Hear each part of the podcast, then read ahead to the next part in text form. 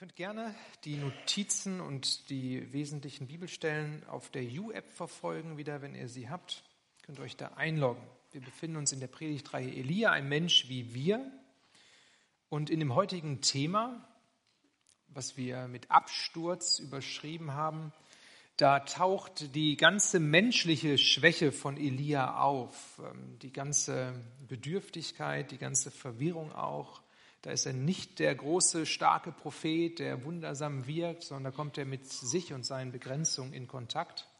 Darum wird es heute gehen. Nochmal so zu der Eingruppierung der ganzen Situation. Wenn du vielleicht das erste Mal dabei bist, ähm, um es dir leichter zu machen, hineinzukommen in diese Predigt.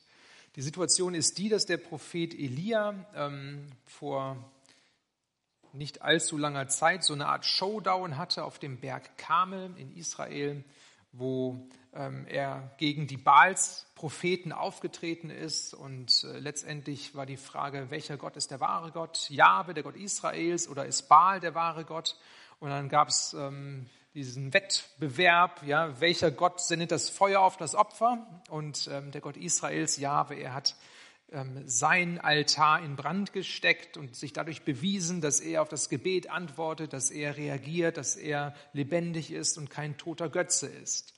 Und das war, glaube ich, für Elia ähm, wie so ein Zenit in seinem Leben, ähm, dort oben auf dem Berg zu stehen und für Gott zu streiten und zu erleben, dass er eingreift und dass es auch wahr ist, dass es so eine Bestätigung für sein ganzes Leben war. Ähm, und dass Gott so einen Stempel draufgesetzt hat ähm, auf seinen Dienst und gesagt hat, jawohl, ähm, so ist es und ich bin hier der wahre Gott. Und kurz danach, das war die Predigt von letzter Woche, da endet diese Regenzeit in Israel, die Gott als Gericht über das Land gegeben hat, weil das Volk sich von ihm abgewandt hatte, hat es dann ganz lange nicht geregnet, kein Tau war da, dreieinhalb Jahre Dürre. Und Elia spricht jetzt ein Wort und ähm, äh, ja, bekommt von Gott den Auftrag, ähm, da hineinzugehen in diese Situation und äh, letztendlich dafür zu sorgen, dass es wieder regnet. Und Gott schenkt den Regen und bestätigt auch dadurch den Dienst von Elia. Da ist ganz viel Vollmacht in seinen Worten. Und Regen kommt wieder auf das Land. Also zwei sehr starke Erlebnisse, die Elia hier gemacht hat. Und jetzt starten wir in den Predigtext für diesen heutigen Tag, weil auf einmal kippt das Ganze ähm, von den Emotionen und von der Wahrnehmung von Elia. Wir lesen aus 1. Könige 19 ab Vers 1. Ahab, das ist der König von Israel, erzählte Isabel, seiner Frau, alles, was Elia getan hatte und wie er alle Baals-Propheten mit dem Schwert getötet hatte. Daraufhin schickte Isabel einen Boten zu Elia und ließ ihm ausrichten, die Götter sollen auch mich töten, wenn ich nicht morgen um diese Zeit das gleiche mit dir tue, wie du es mit ihnen gemacht hast. Das ist ein bisschen kompliziert ausgedrückt, ja. Also letztendlich sagt Isabel ähm, zu Elia, hey, ähm, ich werde dich umbringen lassen und wenn das nicht klappt, dann, dann will ich lieber sterben. So, innerhalb von 24 Stunden. Das war so die Ansage. Da bekam Elia Angst und floh um sein Leben. Er ging nach Beersheba in Juda, dort ließ er seinen Diener zurück. Er aber ging allein eine Tagesstrecke weit in die Wüste. Schließlich sank er unter einem Ginsterstrauch nieder, der dort stand und wollte nur noch sterben. Ich habe genug, Herr, sagte er. Nimm mein Leben, denn ich bin nicht besser als meine Vorfahren. Dann legte er sich hin und schlief unter dem Strauch ein. Elia war ja schon immer irgendwie in Gefahr gewesen. Ja, seitdem er da so unterwegs ist als der Prophet des Herrn, ähm, war er unter Beschuss irgendwie und äh, kannte auch Schwierigkeiten und Anfechtungen.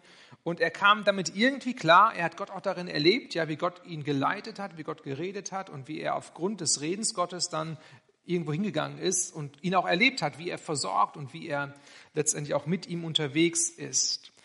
Aber hier bekommt er jetzt nochmal ganz persönlich diese Morddrohung überliefert aus der Hand von Isabel, die Königin, die sagt, okay, pass mal auf, ähm, wir finden dich und ähm, wir murksen dich ab. Und es trifft ihn so sehr, dass auf einmal Angst hochkommt in seinem Leben, wie eine Panikreaktion stattfindet. Er ist total durcheinander, er kann, glaube ich, auch gar nicht mehr richtig klar denken und auch sein Vertrauen Gott gegenüber, was in der Vergangenheit sehr, sehr groß war, das zerbröselt gerade und das kann er nicht mehr greifen.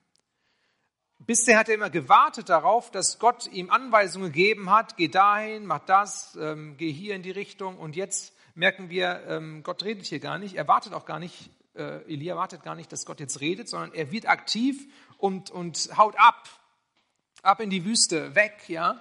Er wird hier selbst aktiv und selbst tätig. Und wir lesen dann hier, dass er keinerlei Hoffnung mehr hat, keine Perspektive, keinen Lebensmut mehr hat. Und dass er sich auch wie ein Versager fühlt, ja. Er sagt ja, ich bin auch nicht besser wie, wie meine Vorfahren. Ja, er sieht vielleicht auch sein eigenes mangelndes Vertrauen Gott gegenüber in der Situation, dass er Gott da nichts mehr zutraut. Vielleicht ähm, denkt er aber auch, naja, als, als Prophet bin ich jetzt auch nicht der Hit. Ja, so die ganzen vorhergehenden Generationen, die haben es auch nicht geschafft, dass das Volk Israel ähm, den Glauben an Gott hochhält. Und, und er hat zwar auf dem Kamel da den Showdown gehabt, aber das Volk Israel ist immer noch irgendwie zerrüttet und zerstritten und die haben sich nicht hundertprozentig hinter Gott gestellt. Vielleicht erlebt er das auch als eigenes Versagen und kreidet sich das irgendwie auch an. Auf jeden Fall hat er keine Lebenskraft mehr und sein einziger Wunsch ist es hier zu sterben. Und das sagt der Gott auch klipp und klar ich will sterben, habe keinen Bock mehr, Herr, hier bin ich, ich will jetzt einschlafen. Er will alles zurücklassen, diese ganzen Schwierigkeiten auch, das Ganze, was sein Leben irgendwie ähm, hier anstrengend macht. Den König Ahab, ja, die, die komische Königin Isabel, die die fremden Götter in das Land gebracht hat. Er will die falschen Götter auch zurücklassen, ja, Baal und die anderen Konsorten und er will, glaube ich, auch das verkorkste Volk Israel so zurücklassen, ja, das, das ihn aufgerieben hat in all der Zeit. Er will einfach seine Ruhe haben, mit der ganzen Sache nichts mehr zu tun haben. Eine ganz schön krasse Geschichte, ja. Wir sind ja schon ein paar Wochen mit Elia unterwegs und, und begleiten ihn so auf seinem Weg durch das Leben. Und hier ist äh, wie so ein Tiefpunkt, also richtig Tiefpunkt, ja. Ähm, extreme Gefühle, und mit diesen extremen Gefühlen, auch mit dieser Todessehnsucht, ist Elia auch noch nicht mal allein in der Bibel, sondern auch andere Personen, die haben das auch mal geäußert. Ja, also zum Beispiel lesen wir das von Jona, von Mose, von Hiob, von Jeremia. Die kamen auch irgendwann an einen Punkt, wo die gesagt haben, Herr, ich habe keinen Bock mehr, nimm mich, ne, warum bin ich überhaupt geboren, ähm, ruf mich hier ab. Und hier ist das bei Elia der Fall. Vielleicht kennst du auch solche extremen Zeiten, vielleicht nicht ganz so extrem, aber solche herausfordernden Zeiten, wo du spürst, dass irgendwie alle Lebenskraft aus dir rausgeht und dass du dich fragst, okay, wo ist der Sinn? Wozu lebe ich eigentlich gar nicht? Wozu lebe ich eigentlich? Was ist der Grund, auf dem ich stehe? Wir haben es in dem Lied eben auch schön gehört. Ähm, wie das da rüberkam. Wo wir uns dann fühlen in solchen Zeiten wie so, ein, wie so ein Luftballon, der lange Zeit irgendwie wie aufgeblasen war und eine schöne Form hatte und irgendwie löst sich dann dieser Knoten und die ganze Luft geht raus und dieser Luftballon, er flattert da einfach rum und dann ist nichts mehr da. Und wir, wir fühlen uns ausgelaugt und leer und ohne Perspektive und ohne Ziel.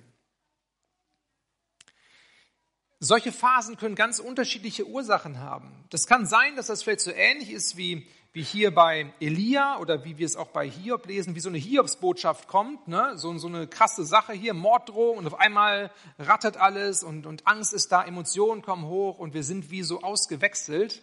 Ähm, sowas gibt's durchaus. Oder dass irgendwelche Schicksalsschläge in unser Leben fallen und, und wir dadurch denken, ja, was ist denn jetzt los? Alles ist anders. Heute ist alles anders als gestern ähm, wegen dieser einen Geschichte.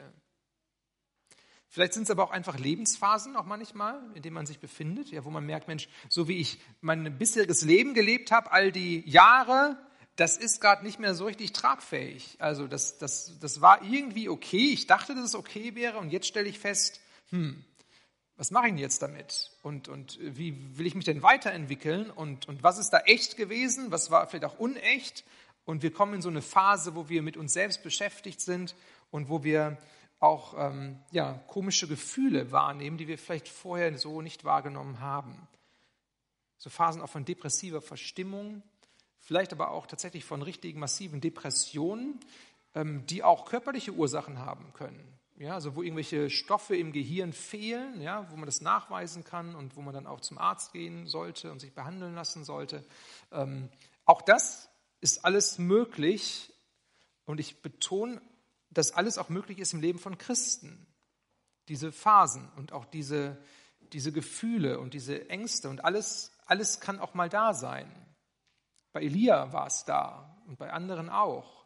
Ähm, Deswegen lasst uns da nicht alles so schnell wegdrücken und sagen, nee, ich, alles okay, ich bin mit dem Herrn unterwegs, sondern wenn, wenn es da ist, dann ist es da. Da muss man es anschauen, da muss man drüber reden und da muss man schauen, wie man helfen kann. Jeder Mensch ist aber auch anders und jede Situation ist anders und man kann jetzt nicht sagen, naja gut, was dir jetzt gerade gut getan hat, das hilft jetzt auch allen anderen und so wie es bei Elia war, ja, das wird uns allen irgendwie genauso helfen und Gott wird uns genauso begegnen, wie er damals Elia begegnet ist, sondern man muss immer schauen, hey, Gott ist mit jedem Einzelnen unterwegs und er kennt das Rezept für jeden Einzelnen und er, er weiß, ähm, was jeder Einzelne braucht und er kennt uns als Individuen, wir sind nie die Masse.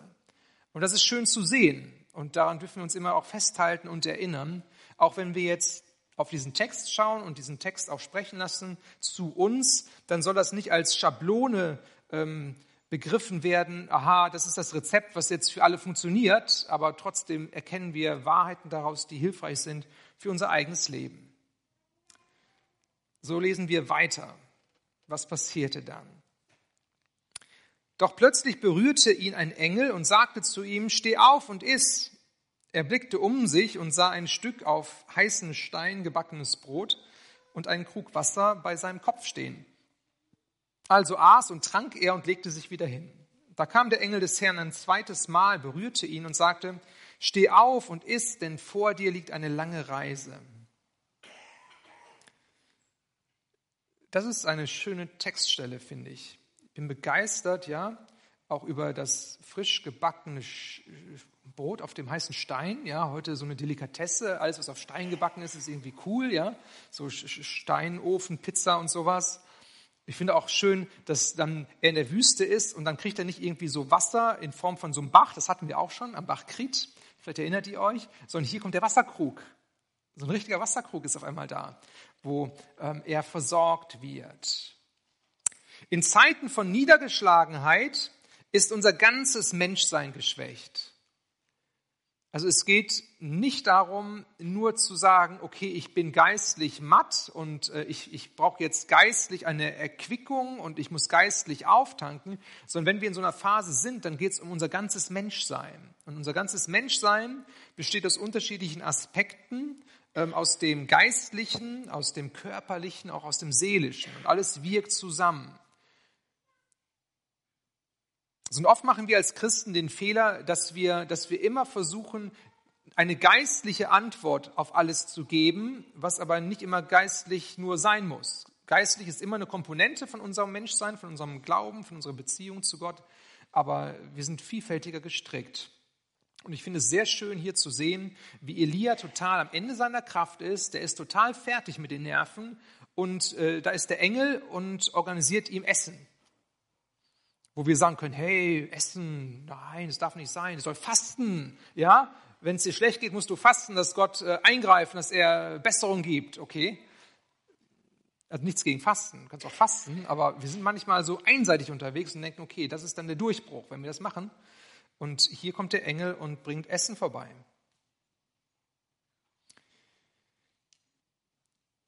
Jemand hat mal gesagt, der Glaube darf die Bedürftigkeit des Leibes nicht ausblenden. Er nimmt die Geschöpflichkeit ernst. Das heißt, hier ähm, kommt Gott mit Essen, mit Nahrung und mit Wasser, genug trinken. Und das ist erstmal total hilfreich. Wenn du dich niedergeschlagen fühlst, wenn du dich fertig fühlst, dann, dann achte auch auf dein Essen. Dann achte darauf, ähm, dass du regelmäßig isst und dass du dir gute Sachen reinziehst. Kein Junkfood nur so, ja? Sondern Vitamine, frisch gekochtes Essen ähm, hilft. Obst soll auch helfen, habe ich gehört. Und dann lesen wir auch hier in diesem Abschnitt, dass der Elia, der schläft, wird beschrieben, ja, wie er hier schläft, mehrmals, also auch regelmäßig schlafen. Manchmal ähm, sind wir fertig, weil wir nicht äh, regelmäßig schlafen oder weil wir zu wenig schlafen und das wirkt sich auf alles andere auch aus. Es ist immer gut, ähm, körperlich aufzutanken, gutes Essen, regelmäßiges Essen und genügend Schlaf. Früh ins Bett, länger schlafen, gut schlafen, gute Matratze, gutes Kopfkissen, frische Luft. Hilft. Und wenn man so einen guten Rhythmus hat, so zwischen Essen, Bewegen und Schlafen, ja, das, das sagen auch alle Fachleute, die äh, mit äh, Leuten zu tun haben, die Depressionen haben oder denen es nicht so gut geht, die sagen, hey, geh, jeden Tag eine Runde raus, beweg dich, geh spazieren, geh, wenn die Sonne scheint, geh, geh raus, es tut dir gut, ja, da passieren körperliche Prozesse ähm, und Du brauchst das, du brauchst das Sonnenlicht, damit irgendwelche Vitamine gebaut werden, keine Ahnung, ähm, damit du auftankst. Beweg dich, weil Bewegung baut Stress ab. Wenn du nur zu Hause hockst, und ich sage jetzt mal, wenn du jetzt nur zu Hause hockst, betest und Bibel liest und dir geht es aber ganz, ganz schlecht und du machst das andere nicht, dann ist das besser als gar nichts, ja, aber es ist nicht optimal. Wenn du das alles verknüpfst, dann, dann ist die Chance, dass du rauskommst aus so einer Niedergeschlagenheit viel, viel, viel größer. Und Gott erzwingt uns ja nicht dazu, dass wir essen oder dass wir jetzt schlafen oder dass wir spazieren gehen. Das musst du machen. Das ist deine Entscheidung, Sport zu machen oder irgendwie das Richtige zu essen. Deswegen mach das doch. Einfach als Hilfe, grundlegend.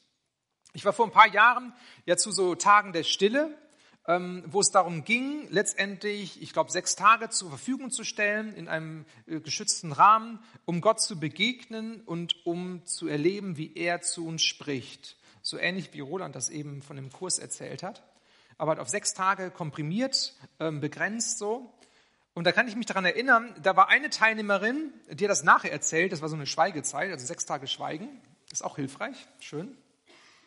Und dann hat die erzählt, ähm, ja, am Anfang, da, da kam sie da so an und sie hatte dann so ein schlechtes Gewissen, weil eigentlich war sie ja da, um Gott zu begegnen und von ihm zu empfangen und zu hören, aber sie war einfach so fertig aus dem Alltag. Sie kam auch hochgestresst da an und dann waren da freie Zeiten, wir hatten unsere Gottesdienstzeiten, unsere Andachten und so, aber dann waren auch freie Zeiten, die wir selbst gestalten konnten. Vormittags so ein Fenster, nachmittags so ein Fenster, abends. Und die war so fertig, die, die hat sich dann auf ihrem Zimmer, du bist dann alleine auf deinem Zimmer und da ist ein Bett auch und dann kann man sie auch da hinlegen und dann einfach schlafen. Und das hat die gemacht die ersten Tage und die hat ein schlechtes Gewissen gehabt. Ne? Ja, ich kann doch jetzt hier nicht schlafen. Und dann, dann hat man so Begleitgespräche gehabt und die Begleiter haben dann gesagt, hey, ähm, ist gut, schlaf. Schlaf erstmal aus, ja, tu deinem Körper was Gutes. Wenn du ausgeruht bist, dann kannst du dich für Gott öffnen, dann bist du empfangsbereit für sein Reden. Wenn du körperlich kaputt bist und du bist immer total fertig und, und willst aber unter Druck jetzt eine geistliches, ein geistliches Erlebnis haben, das wird nicht gut funktionieren. Gib deinem Körper Ruhe, die Ruhe, die er braucht. Und das hat sie dann auch so gemacht. Und dann war es, glaube ich, eine ganz gute Zeit für sie. Also, Essen und Schlafen und Bewegung helfen, auch in Zeiten der Niedergeschlagenheit. Lass uns weiter schauen. Vers 8. Elia erhob sich, aß und trank, und das Essen gab ihm genug Kraft, um 40 Tage und Nächte bis zum Berg Gottes, dem Horeb, zu wandern. Das heißt nicht, dass er hier durchgewandert ist, 40 Tage und 40 Nächte, ohne zu essen und zu schlafen. Okay, aber der hat eine lange Strecke gehabt und das war ganz hilfreich für ihn. Dort fand er eine Höhle, in der, es die Nacht, in der er die Nacht verbrachte. Doch der Herr sprach zu ihm, was tust du hier, Elia? Elia antwortete, ich habe dem Herrn, Gott, dem Allmächtigen, von ganzem Herzen gedient. Denn die Israeliten haben ihren Bund mit dir gebrochen, deine Altäre niedergerissen und deine Propheten getötet. Ich allein bin übrig geblieben und jetzt wollen sie auch mich umbringen. Also Elia ist hier unterwegs, ähm, nicht auf Anweisung Gottes, sondern weil er das jetzt selbst sich in den Kopf gesetzt hatte ist er hier zum Berg Gottes, dem Horeb unterwegs, der auch Sinai genannt wird, dort, wo der Bundesschluss zwischen dem Volk Israel und Gott passierte, da wo Mose war, ja, mit dem äh, Erdbeben und mit dem Sturm und mit den dunklen Wolken und den Blitzen und dann die zehn Gebote überreicht wurden und wo dann das Volk schon abtrünnig war, ja, um das goldene Kalb herum getigert ist und dann Mose wieder zu Gott kam und sagte, oh Gott, was ist hier, ich will hier sterben, ja, das war, glaube ich, die Situation ähm, und wo Gott dann diesen Bund erneuert hat und wieder neue Gebote gegeben hat, ähm, die alten waren ja zerbrochen und so, diese ganze Geschichte passierte da und Elia ist jetzt da. Das heißt, irgendwas hat ihn dahin gezogen, dass er an diesen Berg gehen wollte, weil er sich wahrscheinlich nach einer Gottesbegegnung gesehnt hat und weil er sich vielleicht so ähnlich gefühlt hat wie Mose damals mit diesem komischen Volk. Und hier, da gibt Elia Einblicke in sein Innenleben und seine Wahrnehmung ist in dieser ganzen Situation, ich bin alleine in Israel übrig geblieben. Ich alleine. Also, alle anderen in Israel, die haben sich entweder von Gott abgewandt und die sind dem Baal nachgelaufen oder aber die sind schon getötet worden. Und ich bin derjenige, der, der das Banner hochhält, ja, der sagt, okay, hier, das ist der wahre Gott, wir dienen Jahwe, so, aber ich bin alleine. Und so fühlt er sich. Total einsam, ja, total ähm, fokussiert, aber irgendwie auch ausgelaugt. Ähm, er sagt das sogar in diesem Text gleich zweimal hintereinander weil das war seine total ähm, überzeugte Meinung. Was sagt Gott dazu? So am Ende des Gesprächs, jetzt lassen wir ein bisschen was aus, am Ende sagt er in Vers 18, doch 7000 Menschen in Israel will ich verschonen, alle, die sich nie vor Baal niedergeworfen und ihn geküsst haben. Okay, also äh, da, da ist Elia, der sagt, ich bin alleine und Gott sagt, ja, aber da sind ja noch diese 7000 anderen und die haben sich nicht vor Baal niedergeworfen und die, die beten immer noch mich an. Das muss ja komisch gewesen sein, ja, für Elia, äh, festzustellen, hey, ähm, ich war da irgendwie auf dem Holzweg unterwegs, ja. Warum habe ich die 7000 nicht gesehen? Wie, wie konnte ich da so verblendet sein, zu denken, ich wäre hier alleine derjenige, der Pünktchen, Pünktchen, Pünktchen. Also eine ganz ver verzerrte Wahrnehmung von sich selbst auch, aber sicherlich auch von den anderen Menschen in diesem Land und von der ganzen Situation. Und Gott, er korrigiert quasi in einer ganz liebevollen Art und Weise dieses Denken von Elia inmitten von dieser Krise. Und ich glaube, dass in solchen Zeiten der Niedergeschlagenheit, in Zeiten von Krisen ähm, und von großen Herausforderungen, da ist unser Denken manchmal so eng, so, so begrenzt, so verzerrt. Wir haben da nur uns im Blick und denken, okay, das ist das ist äh, die Realität, das ist die Wahrheit, so muss es laufen, so bin ich, so sind die anderen, so ist die Situation und letztendlich, wenn jetzt Gott daneben steht und seinen Blick weitet, dann ist das eine ganz andere Geschichte und dann ist das eine ganz andere Wahrheit, die auf einmal da reinkommt. Gott öffnet Elia die Augen für die Wahrheit, für die Realität. In unseren Krisenzeiten besteht die Chance, dass unsere Selbstlügen aufgedeckt und durch Wahrheit ersetzt werden. Dass unsere Selbstlügen aufgedeckt und durch Wahrheit ersetzt werden. Anders ausgedrückt, Krisenzeiten sind Phasen der Desillusionierung. Also man hat eine Illusion gehabt, ja, so wie es eigentlich ist, wie, wie ich bin, wie die anderen sind, wie das ganze Leben funktioniert. Und auf einmal kippt das Ganze und, und der Vorhang wird weggezogen und man erkennt, oh, ist doch ganz anders irgendwie. Oder Phasen von Enttäuschung. Ja, Enttäuschung, das ist für uns immer so negativ behaftet. Derjenige, der enttäuscht ist, der ist irgendwie so ein bisschen, oh, jetzt bin ich aber enttäuscht. Ja, ist nicht positiv. Aber eigentlich ist Täuschung ja immer schlecht. Und wenn jemand enttäuscht wird, ist das ja eigentlich gut. Weil dann sieht man, wie es wirklich ist und kann damit arbeiten. Und, und das Fundament ist anders. Und diese Chance liegt in einer Krise, in so einer Zeit. Ich habe euch ein Bild mitgebracht. Ich hoffe, das ist jetzt das nächste irgendwie genau. Hm. So, was für ein Männchen, ja? Also, Phase der Desillusionierung, der Enttäuschung, Selbstlügen werden aufgedeckt. Ja, man, man dachte immer, hey, ich bin's und so, ne, und ich habe recht. Und, und dann, äh, die Wahrheit ist eine ganz andere vielleicht, ja?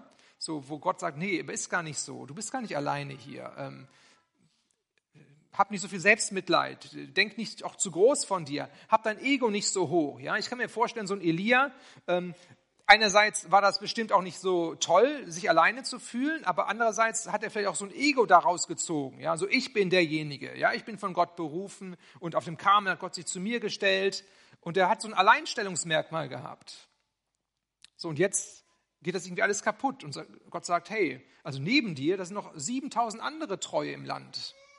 Hast du gar nicht geblickt, hast du gar nicht verstanden, hast du gar nicht wahrgenommen oder wahrnehmen wollen. Ganz spannende Geschichte, die da passieren kann. Solche Krisenzeiten können Phasen von Reinigung, von Läuterung sein, wo wir uns dann die Frage stellen, ja, was hat denn Tragfähigkeit im Leben? Worauf baue ich denn wirklich? Was ist eigentlich mein Lebensfundament? Und so das Spannende ist, glaube ich, dass, dass in diesen Krisenzeiten, dass es kein Automatismus ist, dass ich sofort auf dieser Spur bin und das auch haben möchte, diese Desillusionierung. Ich glaube, wir tendieren alle eigentlich daher ähm, dazu, dass wir dieses, dieses Bild, was wir von uns gemacht haben und von anderen Menschen und von Situationen gemacht haben, dass wir das bewahren wollen, weil damit ist auch Sicherheit verbunden. Wenn Gott jetzt aber ein anderes Bild anbietet und sagt, hey, ist das wirklich so? Bist du wirklich so alleine hier? Ist das, bin ich wirklich so? Oder äh, kann es sein, dass, dass äh, ich als Gott anders bin, als du dir das vorstellst? Dann, dann kommt ja alles irgendwie in Bewegung und damit alles ein bisschen anders. Und dann ist die Frage, will ich das zulassen? Will ich mich auf diesen Weg machen? Oder sage ich, nee, eigentlich will ich doch wieder hier in meiner Selbstlüge bleiben und hier fühle ich mich wohl. Und hier bin ich irgendwie sicher in meinem Rahmen. Also es ist eine Anfrage an uns. Krisenzeiten sind eine Anfrage an uns. Inwieweit will ich zulassen, dass Gott mir nochmal neu begegnet, dass Gott mir tatsächlich nochmal ähm, Dinge zeigt und mir Selbsterkenntnis gibt, mir andere Gotteserkenntnis gibt, mir Erkenntnis über andere Menschen gibt. Äh, bin ich bereit, an mein Leben ranzulassen in der Tiefe? Oder mache ich an der Oberflächlichkeit einen Haken und sage, hey, jetzt bin ich fein raus? Dann hat man nichts gelernt. Es ist auch eine Phase des Demutlernens, ja, auch des Sterbens. Das Ego stirbt und wird, wird kleiner und wo man auch loslässt und sagt, Gott, ich überlasse mich dir in meiner Krise, in meinen Baustellen. Hier ist mein Leben ich halte nicht mehr dran fest. Ja? Ich muss nicht mein, mein, meine Krone polieren und irgendwie nach außen hin scheinen, sondern ich darf sein, wie ich bin. Ich möchte dich fragen heute Morgen, welche Lügen über dich, über andere oder über Gott oder über das Leben, welchen Lügen hängst du an? Also wo sind, wo sind Lügen in deinem Leben, falsche Sichtweisen in deinem Leben, die irgendwo herkommen denen du bisher nachgerannt bist und du, du hängst dich dran und sagst, ja, so ist es. Und, und so muss es auch sein, aber eigentlich ist es vielleicht doch anders. Eigentlich ist Gott vielleicht doch anders. Eigentlich bist du doch anders, weil Gottes Wahrheit über dich ist die Wahrheit über dich, nicht deine gefühlte Wahrheit über dich. Und bist du bereit, dass Gott dir die Wahrheit zeigt? Möchtest du dich darauf einlassen, auch wenn dein bisheriges Lebenskonzept durchgeschüttelt wird? Lässt du dich auf diese Prozesse ein? Dann liegt in dieser Krise, in dieser Zeit der Niedergeschlagenheit eine ganz große Chance. Eine Chance, dass du, dass du Leben erfährst, Lebensqualität spürst, dass du Hoffnung bekommst, dass du Schritte weitergehst. Ich möchte weiterlesen ab Vers 11.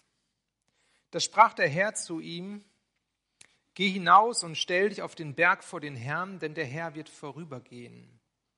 Zuerst kam ein heftiger Sturm, der die Berge teilte und die Felsen zerschlug vor dem Herrn her. Doch der Herr war nicht im Sturm. Nach dem Sturm bebte die Erde, doch der Herr war nicht im Erdbeben.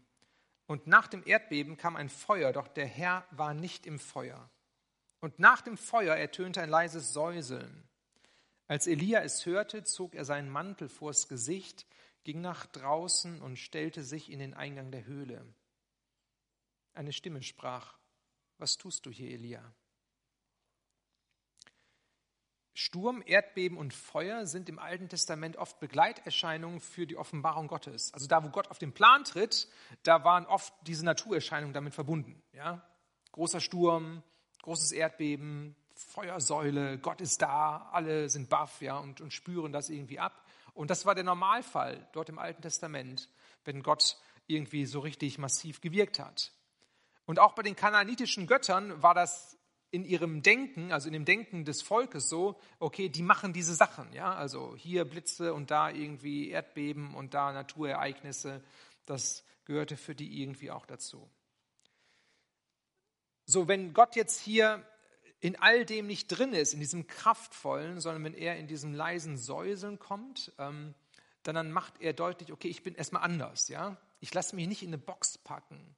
Ich, ich, ich lasse mich nicht irgendwie eingruppieren, ähm, dass, dass du weißt, wie ich zu sein hätte und wie ich immer zu dir kommen müsste. So. Vor kurzer Zeit, ja, Kamel ist Gott im Feuer gewesen. Gott hat Feuer geschickt auf das Opfer. Okay, jetzt könnte man denken, Elia könnte denken, okay, ja, dann muss Gott ja im Feuer sein. Ja, der, der muss sich ja im Feuer mir wieder offenbaren. Das hat er ja da gemacht und so. Ähm, und jetzt warte ich mal auf das Feuer und Gott ist nicht im Feuer, sondern ganz woanders, wo Elia das aber nicht gedacht und erwartet hätte. Gott lässt sich nicht einfach so festlegen. Gott kann, aber er muss nicht auf dieselbe Weise reden und handeln, wie er vorher geredet und gehandelt hat. Also nur weil Gott das mal so gemacht hat, auch in der Beziehung mit uns, heißt nicht, dass er es heute genauso wieder machen muss. Schwierig wird es nur dann, wenn wir das immer so erwarten.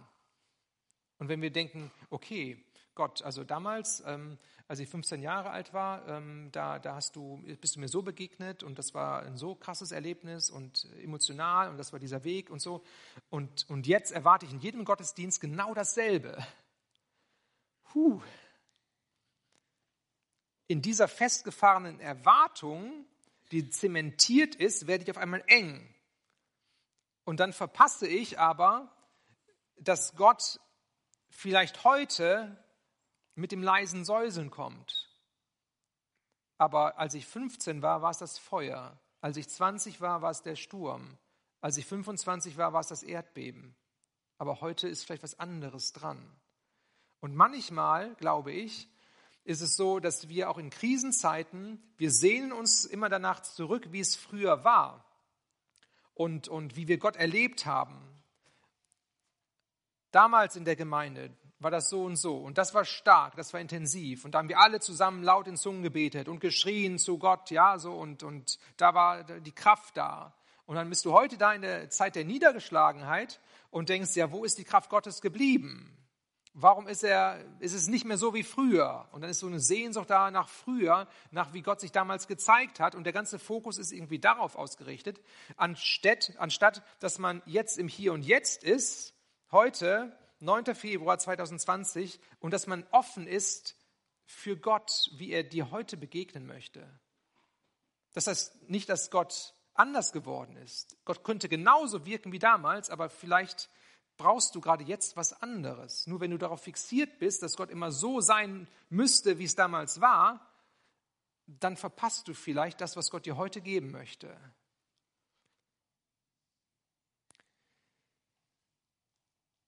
Vielleicht hast du Gott in der Vergangenheit erlebt, wie Gott dich auf Großversammlungen getroffen hat, auf irgendwelchen großen Events, auf Lobpreisabenden oder wo auch immer. Und, und heute, da ist es vielleicht dran, Gott im Säuseln wahrzunehmen, im leisen Geräusch seines Windes. Und das ist kein anderer Gott, das ist ein anderer Zugang zu ihm, das ist eine andere Offenbarung, in seine Nähe zu kommen. Das ist eine andere Wahrnehmung für sein Reden. Und die Frage ist, lassen wir uns darauf ein, dass Gott uns darin führt, wie er uns begegnen möchte? Oder fahren wir stur nur unseren Kurs und sagen, ja, so machen wir das. So hat es immer geklappt, mehr oder weniger. Und jetzt müssen wir es auch so durchziehen. Ich habe euch noch ein Bild mitgebracht von einem alten Radio. Das war vor meiner Zeit. Ähm, vielleicht erinnern sich die älteren Geschwister noch an solche Radios.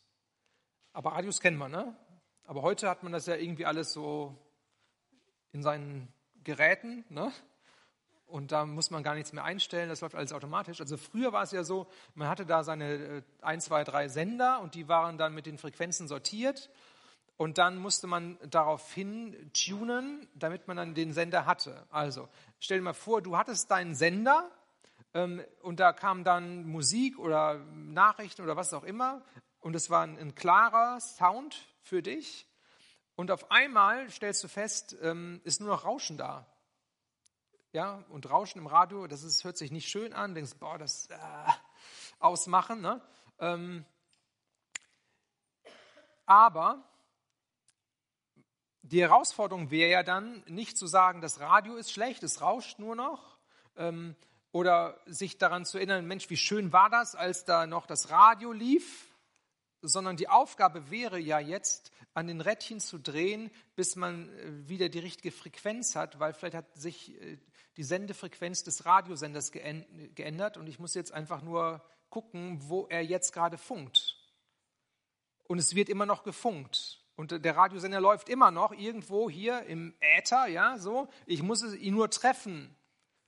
Und manchmal denken wir in Krisenzeiten, dass Gott nicht reden würde, dass, dass er sich zurückgezogen hätte, dass er an uns vorbeigeht, dass, dass er irgendwie wie weg ist. Und dabei sind wir eigentlich, sollten wir unseren geistlichen Radio nehmen und dann die Frequenz einstellen und gucken, wo rauscht es denn nicht mehr und wo, wo funkt Gott. Und das ist vielleicht ein anderer Weg, als den wir vorher beschritten haben. In Krisenzeiten möchte Gott sich uns neu offenbaren, anders als zuvor, tiefgehender als zuvor und umfassender als zuvor. Und meine Überzeugung ist, dass es auch was mit Stille zu tun hat. Mit Stille. Und jetzt sage ich nicht für das Gottesdienstgeschehen, dass wir jetzt alle still sein müssen. Ich meine die persönliche Stille, dass jeder so einen Raum der Stille in sich braucht, um, um Gott wahrzunehmen, wie er spricht. So ein bisschen das, was Roland am Anfang in dem Zeugnis gesagt hat. Ja, wir kommen alle aus unserem äh, turbulenten Leben und dann, dann, holt man sich auch schnell über die Geräte, die wir heute haben, ne, dann irgendwie Podcast hier und hier noch was lesen und hier scrollen und so. Und wir sind so belagert und es gibt ja so viel Gutes. Es gibt heute viel mehr Gutes als all die Jahrhunderte vielleicht vorher. Wir können es gar nicht mehr sortieren und wir können es auch gar nicht mehr verarbeiten aber wir wollen es alle haben und wir springen hin und her, ja. Ach ja, hast du von dem schon gehört und die Gemeinde und hier und da, no, zack, zack, zack, zack. Wo ist der Raum der Stille? Und wo nehmen wir wahr, dass Gott uns trifft, dass Gott uns anspricht? Und da brauchen wir, glaube ich, diese Ruhe, um ihn und sein Reden zu uns wahrzunehmen. Krisenzeiten, herausfordernde Lebensphasen sind immer eine Einladung, Gott neu zu entdecken auch überrascht zu werden von seiner Größe, seiner Fürsorge, seiner Liebe, seiner Gegenwart, seiner Kraft, aber in einer ganz anderen Art und Weise als, als zuvor. Wenn du vielleicht den Text zu Hause noch weiter liest, dann stellst du fest, okay, da ist noch ein anderer Aspekt drin, dass Gott dann Elia auch wieder einen Auftrag gibt, wie er tätig werden soll, wie er aus seiner äh, Misere da herauskommt und dann schickt Gott ihn wieder da und da hin mit Aufträgen und so. Das heißt, nach der Krise, da gibt Gott uns wieder Klarheit und eine Perspektive, wie wir weitergehen können und sollen. Und er führt uns da heraus und dann, kann man das Leben wieder neu anpacken und man ist anders aufgestellt als zuvor und kann mit neuem Mut und neuer Leidenschaft seinen Weg gehen. Und darauf dürfen wir gespannt sein und weitergehen. Aber es gilt auch, diese Zeit der Herausforderung anzunehmen, wahrzunehmen und zu gestalten im Gespräch mit Gott. Ich möchte die Lobpreisgruppe nach vorne bitten. Lass uns doch gemeinsam aufstehen. Ich weiß, dass es ein herausforderndes Thema ist und dass es jetzt nicht so das Thema ist, das einen jetzt irgendwie emotional so richtig zum Abheben bringt und man sich da jetzt freut und enthusiastisch wird und so. Und trotzdem glaube ich, dass da was drin liegt, so für, für uns und für unsere Lebenssituation. Ähm, vielleicht schließt du einfach die Augen und ähm, spürst dem mal nach, was da während der Predigt in dir angeklungen ist. An welchem Punkt du abgeholt wurdest durch den Heiligen Geist, der irgendwas in dir berührt hat. Dann registriere das ganz bewusst und, und tu das nicht irgendwie ab. Da, wo Gott dich berührt, das sind die Punkte, wo er mit dir ins Gespräch kommen möchte und wo er mit dir unterwegs sein möchte, da, wo er dir auch dienen möchte. Vielleicht ist es der Punkt einfach ganz praktisch, dir Gutes zu tun und für dich zu sorgen. Ruhe, Schlaf, richtiges Essen. Vielleicht ist es der Punkt der, der Lügen und falschen Wahrnehmungen, der falschen Bilder, die in unserem Kopf herumspucken. Oder die Frage danach, wie Gott dir denn begegnet und wie Gott zu dir spricht. Vielleicht auch die Sehnsucht, dass du das schon lange nicht mehr so erlebt hast. Und die Frage, wie das denn gelingen kann. Und so halte all das, was, was du gerade empfindest und wo du dich gedanklich mit beschäftigst, halte das Gott hin und sage, Jesus, hier bin ich mit meinem Leben, mit meiner Lebenssituation, mit allen Gedanken und Gefühlen, mit allen Baustellen und Schwachheiten meines Lebens. Komm und verändere du mich. Komm und präge du mich mit deiner Wahrheit. Komm und diene du mir durch deinen Heiligen Geist. Komm und erneuere du mich in deinem Licht.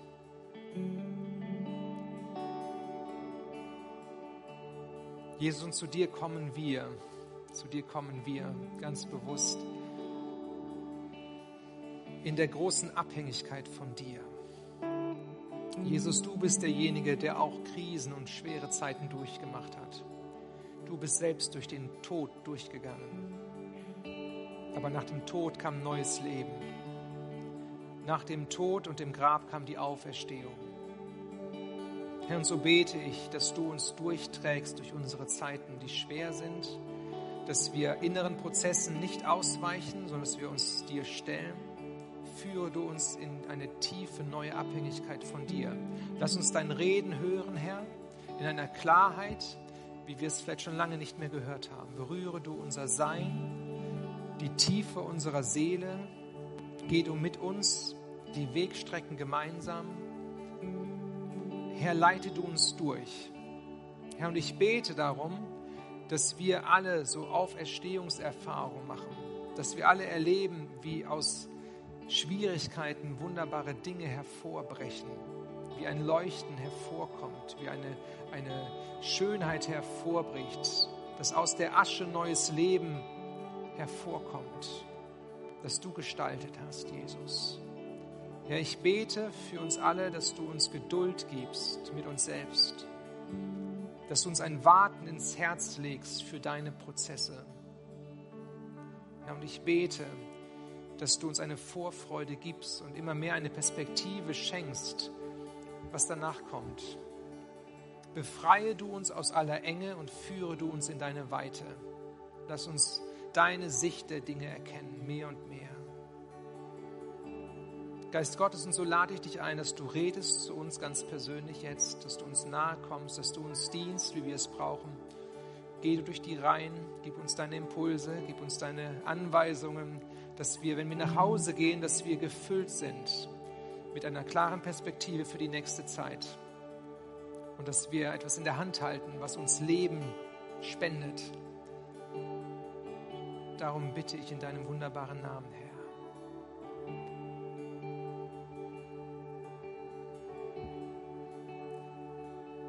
Das Allerwichtigste in Krisen ist, dass wir eine Verbindung mit Jesus Christus haben, dass wir nicht alleine sind in unserer Misere, in unseren Herausforderungen, sondern dass wir uns an Gott klammern und dass wir wissen, er, er ist da und er, er kämpft für uns und er ist an unserer Seite und wir sind geborgen in seiner Hand. Wenn du hier bist und du kennst Jesus Christus noch nicht und du, du bist ohne Gott unterwegs in deinem Leben, auch in deinen Herausforderungen, aber du möchtest heute sagen, ja, ich möchte mein Leben in Gottes Hand legen, dann dann lade ich dich ein, dass du gerade jetzt einfach kurz deine Hand hebst, dann würde ich gerne für dich beten und, und ähm, dir so den Anfang erleichtern, in Kontakt zu treten mit dem lebendigen Gott. Es wird nicht alle Probleme sofort lösen, aber du hast jemanden an der Seite, der mit dir unterwegs ist und der hineinkommt in deine Lebenssituation. Ist jemand da? Dann heb doch kurz deine Hand, dann würde ich gerne ein Gebet sprechen.